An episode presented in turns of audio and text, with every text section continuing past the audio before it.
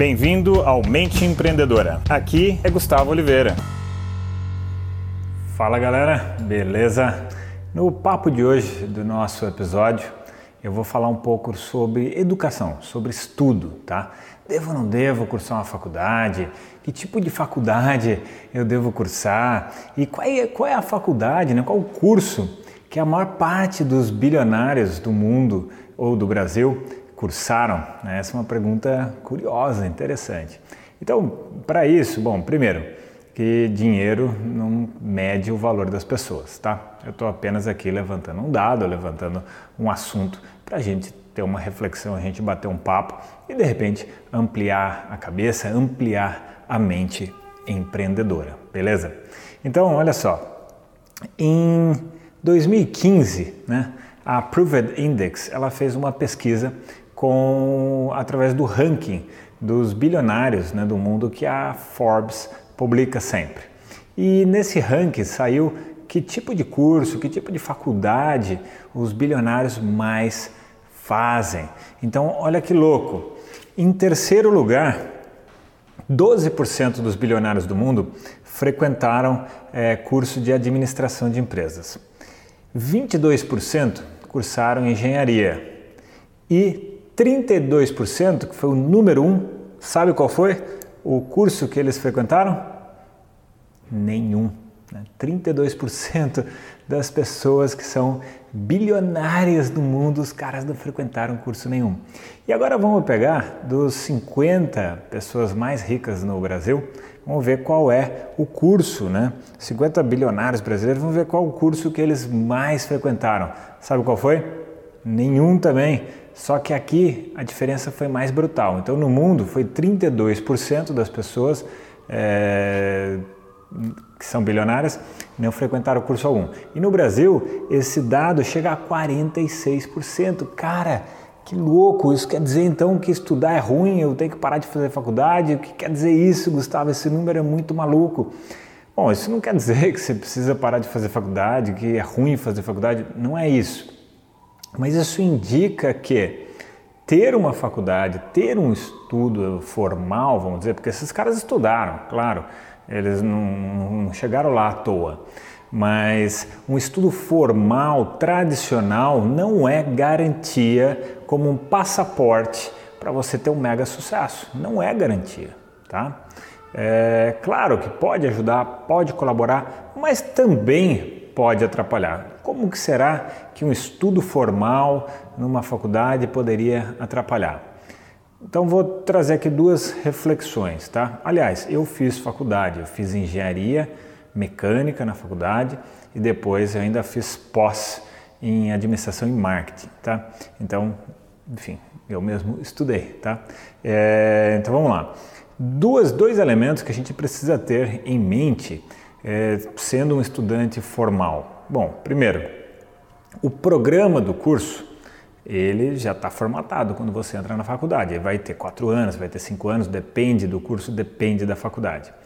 Aquele programa ele está engessadão.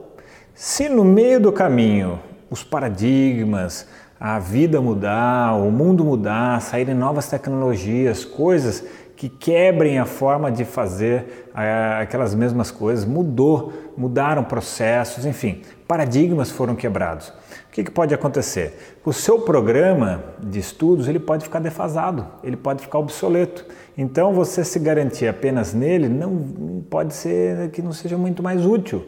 Então você vai ter que estudar sim por conta para se atualizar, tá? Não é toda faculdade que é assim, mas a grande maioria acaba sendo assim, beleza?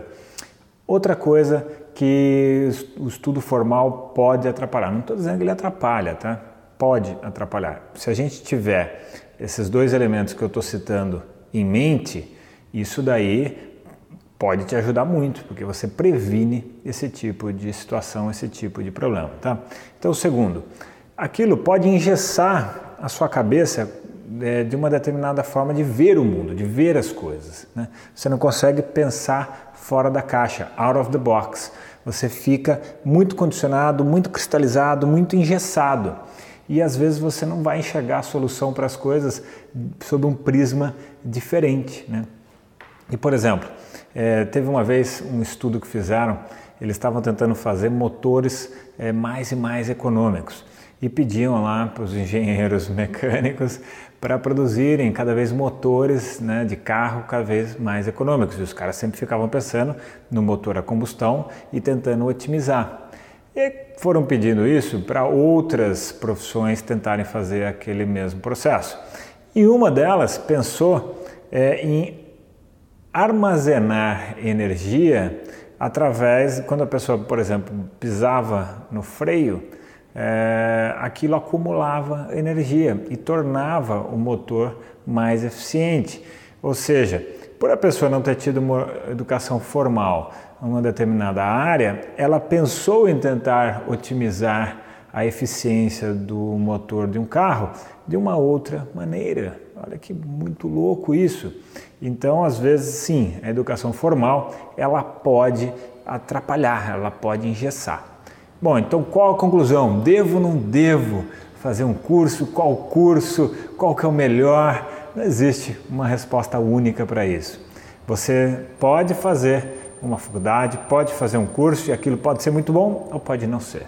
Se você tomar esses cuidados que eu citei aqui, devem ter outros cuidados também, você pode otimizar muito o seu estudo. E é uma, as pessoas, né, 32% dos bilionários do mundo não fizeram curso algum, 42, 46% dos bilionários no Brasil não fizeram curso algum. Tá, mas eles estudaram por conta, eles foram atrás de educação, estudo, cultura de alguma forma. Não foi mágica, não foi à toa, né? Por exemplo, desde que eu fiz minha pós em marketing, eu não fiz mais nenhum curso de educação formal, mas não quer dizer que eu não tenha ido atrás né, de muito conhecimento em diversas áreas, que eu não tenha me aperfeiçoado continuamente em uma série de coisas. Eu estou o tempo todo estudando, mas não necessariamente uma educação formal, tá?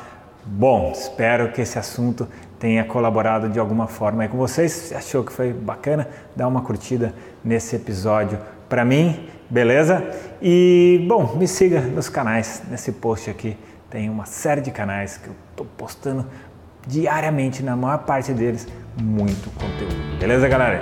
Então vou deixar aqui para vocês aquele abraço.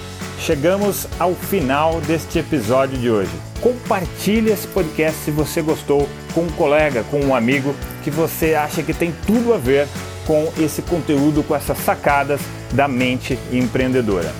E se você gostou do conteúdo e quiser conhecer mais, eu te convido a acessar o meu site gustavooliveira.com.br e lá você pode assinar também gratuitamente a minha newsletter de vídeos, tá? Você vai receber vídeos de sacadas minhas, de conteúdo, de técnicas, de conceitos sobre essa parte de performar melhor como empreendedor, ter uma atitude empreendedora caso você não seja empreendedor e se ainda estiver disponível o download gratuito do meu livro A Mente Empreendedora, tá bem?